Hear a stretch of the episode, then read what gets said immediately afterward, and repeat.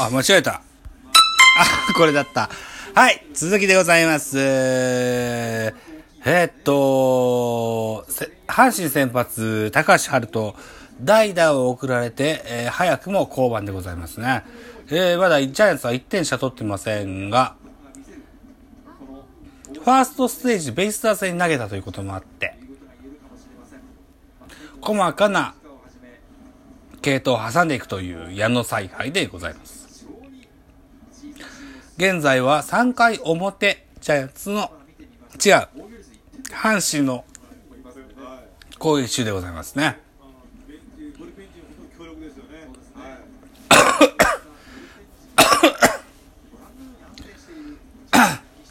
バッターは、えー近本、ピッチャーはメルセデスといったマッチアップになっております。ワンアウトランナーなし、えーワンボールツーストライクというカウントになってますね。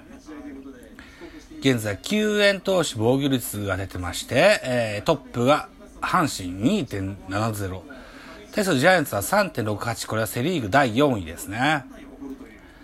あーチーム防御率の中継ぎのやつで2.70っていうのは恐怖ですよ。本当に。ありませんよ、この数字は。中継ぎのチーム防御率は2.70っていうのは、ちょっと考えれないなさあ、近本ファールボールで、仕切り直し。ワンボールツーストライク。アウトコースに外れます。ツーボールツーストライクになります。バッター、近本バッキャ、ピッチャーはメルセデス。ワンアウト、ランナーなし、カウントツーボールツーストライクというカウントですね。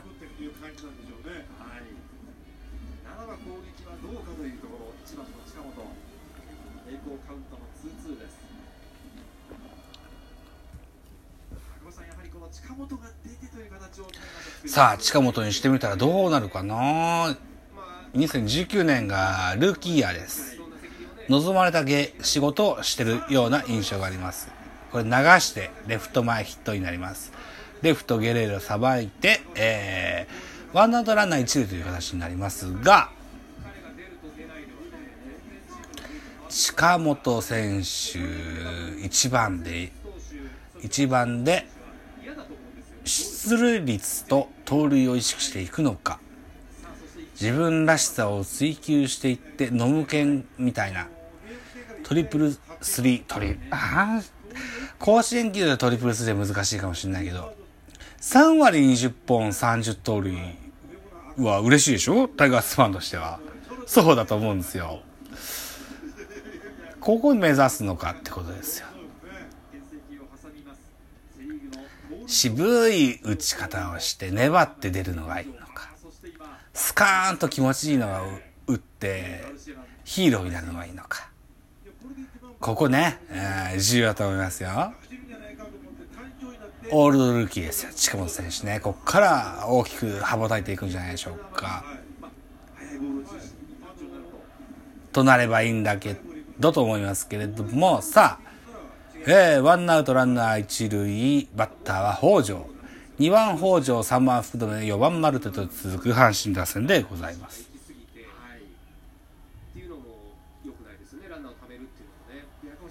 ジャイアンツは先発メルセデス。阪神戦、無敗ドミニカンというテロップです。えー、2019年、盗塁王の近本。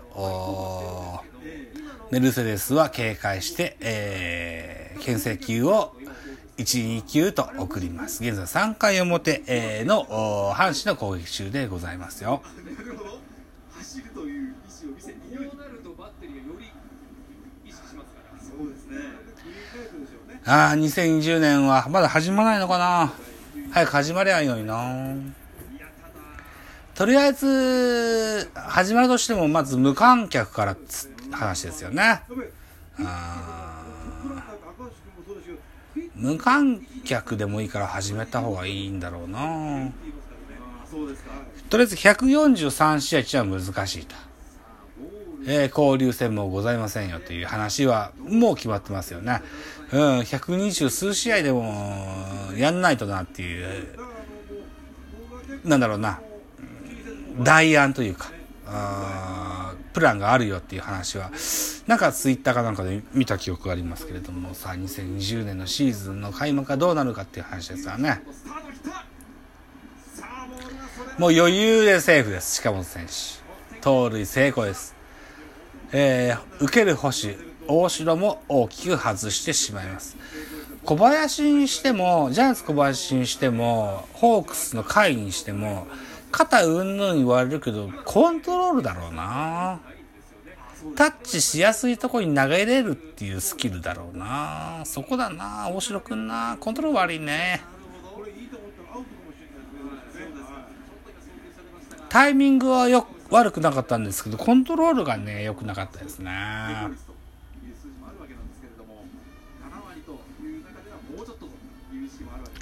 いつかのベイスターズのなんていうキャッチャーだっあ、名前出てこないな。名前出てこないな。山なりのボールだけどコントロールはすっげえいいっていうキャッチャーいたんですよね。その人の盗塁阻止率はそう悪くなかったはずです。なんていうキャッチャーだっけな。忘れちゃったな。あーということで、えー、北条シフトは敷かれてますよ。ワンアウトランナー1塁、えー、カウント2ボール、2ストライク。二塁ランナーは俊足の近本、バッターは北条文也です。このゲームは2番サードとして入っている北条ですね。甲子園のイメージを見ると、2番っていうポジションがどうなんだとは思うんだけれども、まあね、プロと高校野球とは違うだろうからね。北条も大きく育ってたら大きな打球が打てる選手だと思うんだよな。ベストは3番、最悪6番がいいんじゃないのかななんて僕なんかはそんな風に思ったりするんですよね。うん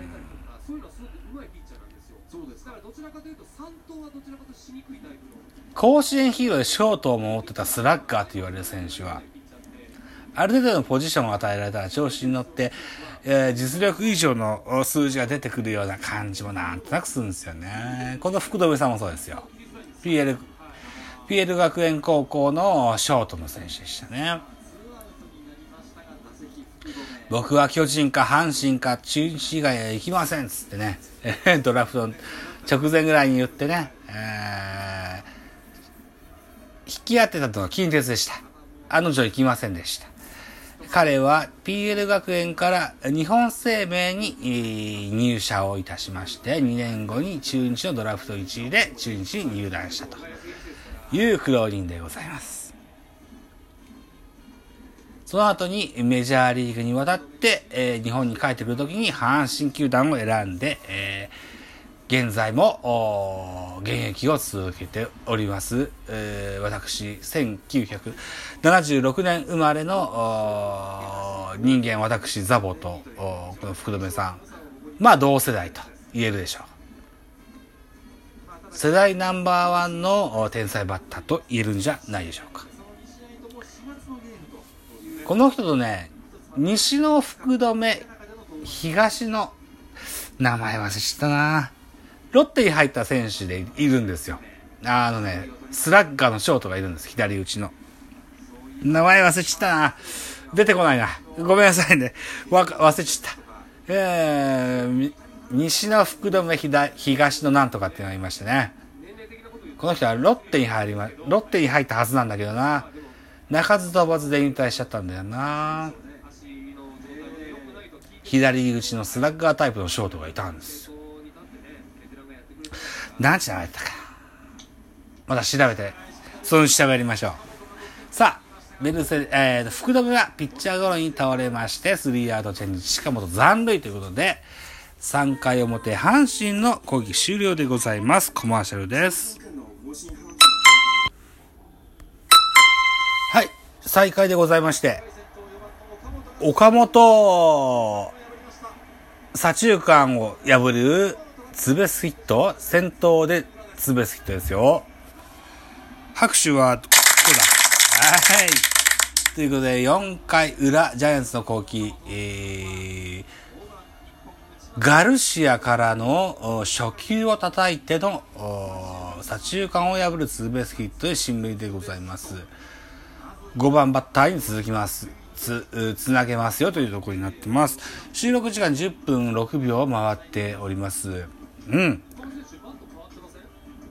さあ、この後に、あ、えー、現在はジャイアンツには所属しておりません。5番ゲレーロがバッターボックスです。2割3分の7にホームラン21本打点54という2019年のゲレーロ、この時年俸5億円ですよ。確か、違ったかな？そうじゃなかったかな？